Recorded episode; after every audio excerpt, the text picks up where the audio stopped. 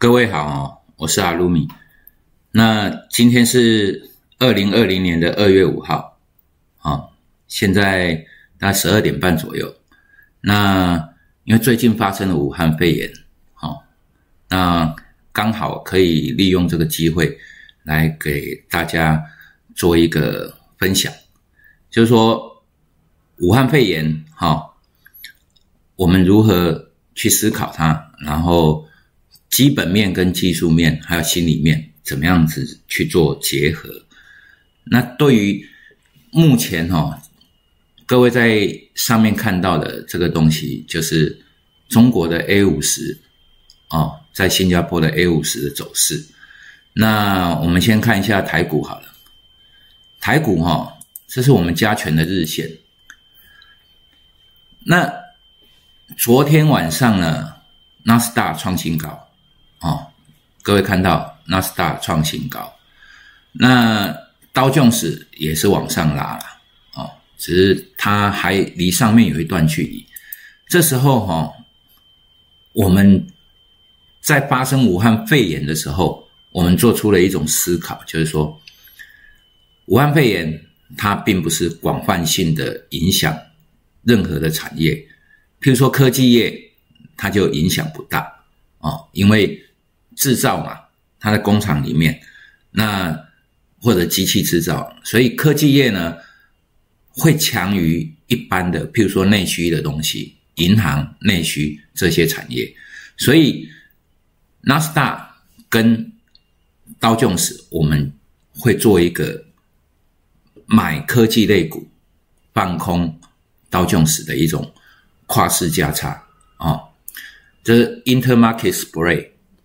所以说，当一件事情发生的时候，我们可以利用这个思维来做一个非常低风险、那可以赚不少的一种交易策略。那我们现在先来讲哈，就是说，当这一件事情发生，武汉肺炎在中国大面积的一个扩散，然后许多地方封城哈。武汉还有周遭的一些城市，那其他的省，比如说郑州也半封城了嘛，然后其他的宁波啦、哦温州啦、汕头、广州，哦现在上海跟深圳也在拉警报，然后北京也是，所以说这个东西哈影响的范围非常的大，那对谁影响？对中国的影响很大。那我们要搞清楚一件事情哦，我们之前都在讲技术分析嘛，哦，那很少谈到一些基本面的东西。其实我一九九几年的时候也写过好几年的报告，一些基本面的 report。那这些东西在我们来去思考它，哈，就是说，武汉肺炎对于中国影响大不大？影响其实是最大的。那中国呢是一种一个内需型的市场，现在啊，它其实在贸易量上啊，只有占 GDP，出口产业只有占 GDP 的百分之十几，啊，大概十七上下。所以说贸易战对它的伤害是有的，但是都没有武汉肺炎来的大。所以我们在思考这件事情的时候，就不能哦用台湾的角度。来去思考，或者是用其他国家的角度来思考，而是必须把中国这个核心啊，从它里面来思考它。假设中国是中国已经是世界第二大的一个经济体嘛，好，那这个国家它的如果受到了很大的伤害，那未来会怎么走？台湾会怎么走？那我们可以看过哈，透透过呃货币市场，我们可以看到一件事情，就是说，这是人民币的走势，其实资金一直在逃走啊，这个我们可以很明确的从走势上面看。要知道，发生任何一件事情，钱都是最聪明的。那我们再来看看台币，台币哦稍微贬值，然后开始就升值。这证明一件事情，就是说，资金从中国不断的撤回来台湾或者是其他的国家，对谁好处？对美国、对台湾、非中国区域的都算，资金而言都算一种好事嘛。但对中国就不一样了。那武汉肺炎我们会把它拿来当跟 SARS 比较，到底有哪些差异？最大的差异，我可以直接告诉你，极其不一样。SARS 之前走了空头一段很长的时间，所以金融市场呢，就是说什么时候是大力多，股票大跌一段很长时间的时候，就是大力多。在现在武汉肺炎的时候，极其不一样，全世界都在高点。所以，当它发生的时候，什么时候是最大金融市场最大利空？就是股票大涨之后。所以，只要一有风吹草动，它就很容易下跌。那目前金融市场准备好了没有？还没有。准备好大跌没有？还没有。大家都知道哈，一个多头的形成要结束啊，都是需要时间的。那我们来看看哈。美国的纳斯达克创新高，它结束了没有？其实还没有。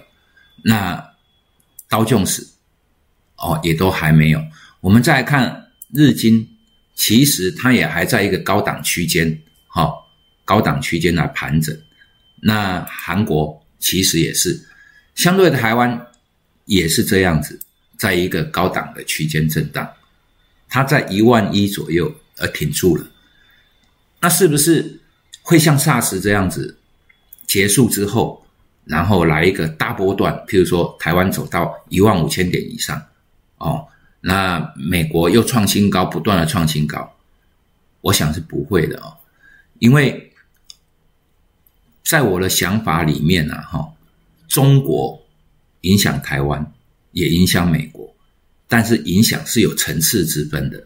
譬如说，我们跟中国啊。唇亡齿寒。假设他那里发生了系统风险，我们也不会置身于世外。那这是我最担忧的。所以，但是所谓的系统风险会不会发生在这个武汉肺炎最激烈的时候？不会。为什么？因为系统风险的培养需要时间。譬如说，我今天是一个厂商，我被人家倒了。哎，我可能去倒人家，那连锁反应，这个就像疫情一样蔓延，需要时间。但是金融性的蔓延，哦，这种恶化需要的时间会更长。也就是说，哦，其实第一个，我做一个假设，中国，啊，这个大型的内需市场，因为封城，因为物流没有办法移动，因为人员没有办法上班。因为房价过高，还有很多问题啦。但综合而言，武汉肺炎有可能是一个导火线。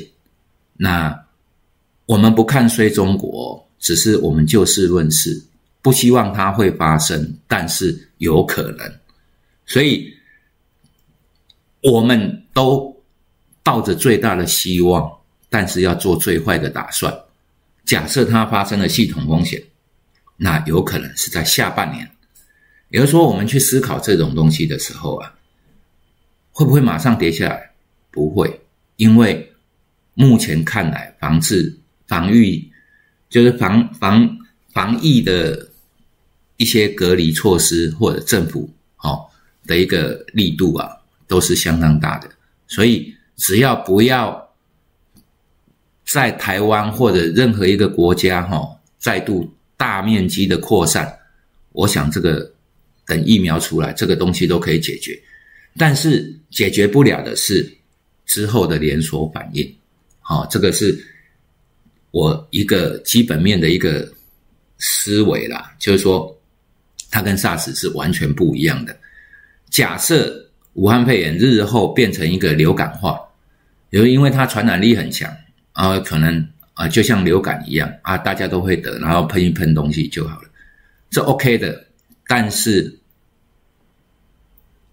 目前看来，要是往这方面走，啊，就是说它流感化了，其实持续性的伤害都还在。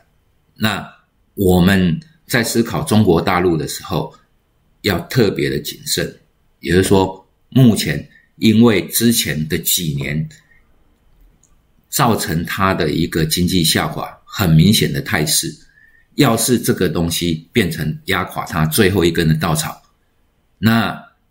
动荡的不只是经济而已啊，这个大家都会明白嘛啊。那第二个，我们从技术面的角度去看，因为一个事件，武汉肺炎的事件，造成它一个回档，这回档市场准备好了没有？